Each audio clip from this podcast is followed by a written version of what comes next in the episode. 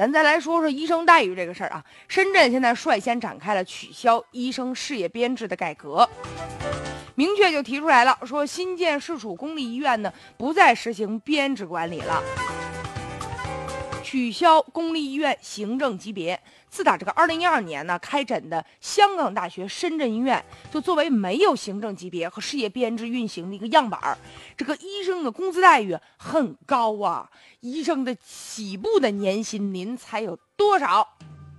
四十万。部分医生啊，人干得好啊，一年收入近百万元。但当然了，都挣这么多钱了，你要再收。患者的红包被发现，那那估计工作不一定能保住了，那你这近百万就没了。所以说现在哎，大家发现其实啊，这样的方式很好，取消医生的编制最大的好处就在于什么呢？能够敦促医生更加努力的工作。深圳的改革政策呀，其实也给这个医改提供了一些参考的价值。当然了，如果说取消了编制了，那对于医生的收入啊。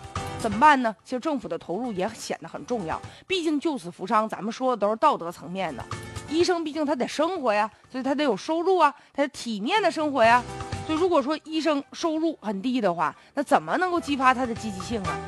所以现在让医院呢去行政化，取消医生的编制，也是解放医生的一个手段。就今后明确告诉你，已经市场化了，你呢靠本事吃饭，靠技术吃饭。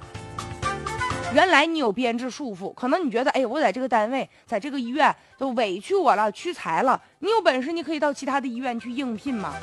而且你要注重自己在业内的口碑。你如果说经常被患者投诉，说你态度不好、冷漠，甚至呢经常跟这个患者吵架、收人家红包，一旦被揭发检举，时间长了，别人谁还会用你啊？所以医生他会对自己的医疗行为负责任，这对于呢整体医疗质量的提高其实是有意义的。其实下一步要逐步的取消学校啊、科研院所、医院等等单位的行政级别和事业编制，这也是一个改革的一个方向。那让这个医生去这个编制化呀，就需要市场化，就需要这个市场啊去行政化，否则的话，没有编制的医生他就很难生存了。